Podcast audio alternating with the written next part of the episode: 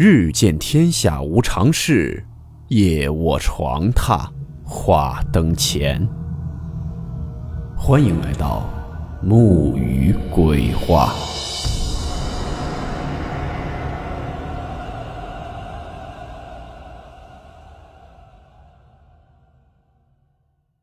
大家好，我是木鱼。今天这个故事是一位叫做木木的听友投稿分享的。故事名称：不该看的戏。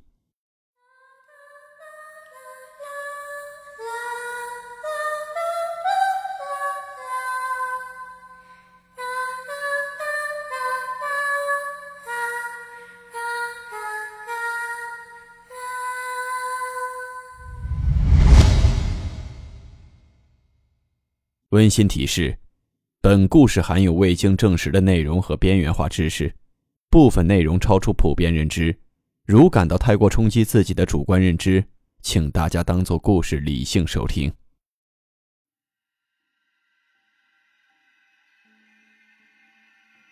我叫赵家栋，今天跟大家分享的这件事儿，就是发生在我和两个发小身上的。那是去年七八月份的时候。我们三个组织了一次自驾游，目的地是一个偏远的小山村。其实现在去多了景区旅游，反而越来越喜欢到一些人迹罕至的偏远山村去度假。一是可以感受最原生态的环境，二是不用到那景区看那拥挤的游客。经过几个小时的长途跋涉，我们来到了一个村子，而这里就是我们这次自驾游的目的地。车子停在了一户人家门前，一个发小王刚说：“这就是农家乐的民宿。”催我们赶紧下车。因为王刚已经事先和这家主人约好了，所以他很热情地把我们迎了进去。老板娘领着我们到了住的地方，一间还算干净的房间，三张单人床。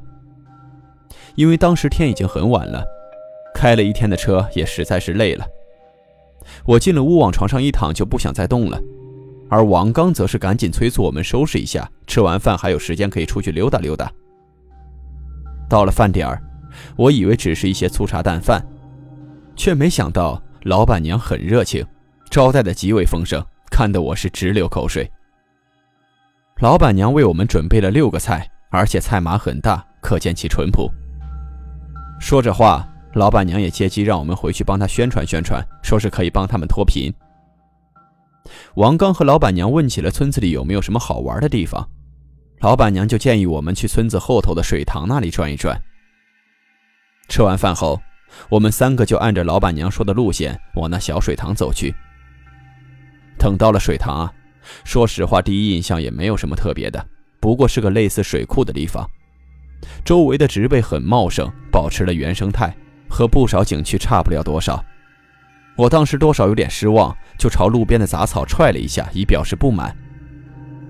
谁知我这一脚下去，惊飞了不少虫子，还发着隐隐的绿光。看着满天的萤火虫，我们三个开始了追逐，想着抓个一两只看个究竟。可忙活了半天，一只也没抓着，全部都飞上了天。我们三个大男人站在那儿，好一通感叹，觉得那是现代人一生也难以看到的场景。第二天，我们去了村子附近的山上玩。虽说路难走了一些，可那生态却是好过人工开发的景区。一天的行程结束，回到了农家乐，老板娘又给我们做了一桌子丰盛的晚餐，吃的我们是心满意足。吃饭的时候，我们三个开始商量晚上到哪儿去转一转。我们正商量着，老板娘端着菜走过来了，提醒我们晚上最好不要出去。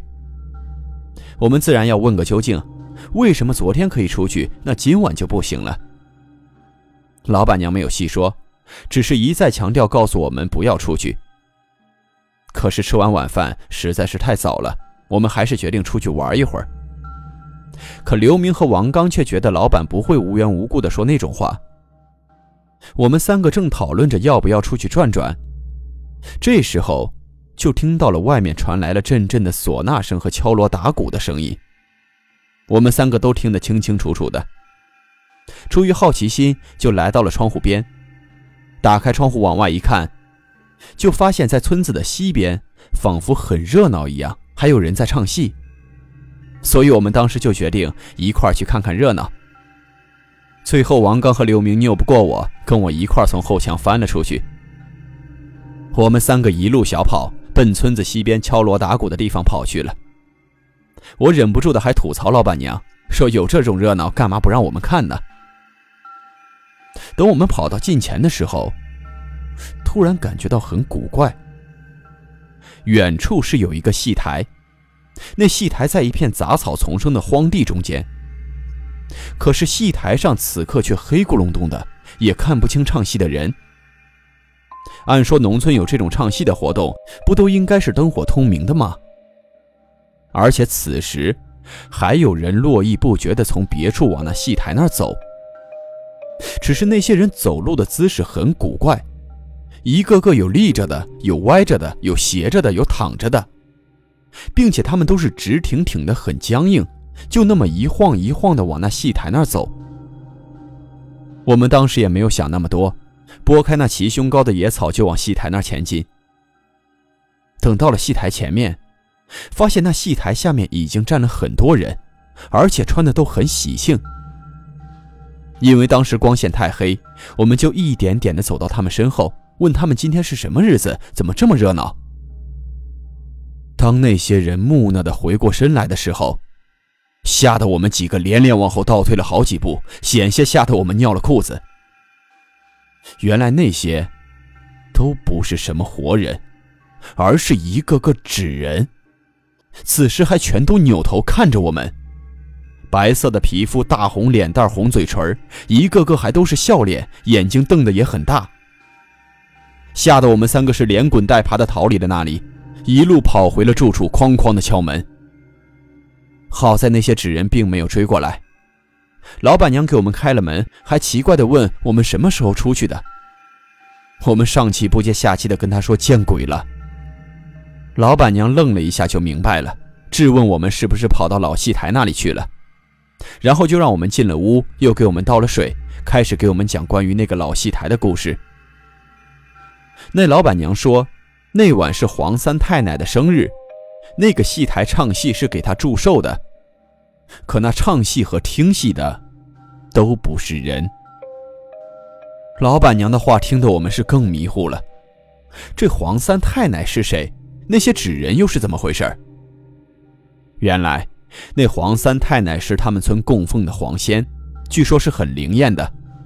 而村子外面有一个老戏台，每到了黄三太奶的生日那天，就会有数不清的黄皮子从四面八方抬着纸人过来，摆在那戏台下面，看着台上的纸人唱戏。村民们谁也不敢得罪黄三太奶，所以每到了那晚，就都早早的睡下，没人敢出去。等到了第二天，村里就会派人把散落在各地的纸人收集起来，一起烧掉。我们也曾经听过关于黄鼠狼的故事，可没想到会这么吓人。我们也提早一天结束了行程，告别了老板娘，离开了那个村子。车子开到老戏台的时候，我们三个都想下去再看一看，就都下了车。虽然早有准备，可到了戏台面前，还是觉得莫名的很诡异。那戏台已经破败不堪，戏台上下散落着许多的纸人，大大小小的黄鼠狼在那破烂的纸人里面钻来钻去，看得人很不舒服。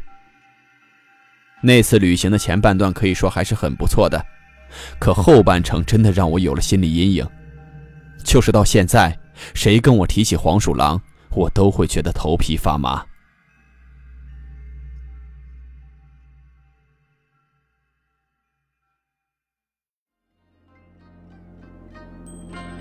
好了，我们今天的故事到此结束，祝你好梦，我们明晚见。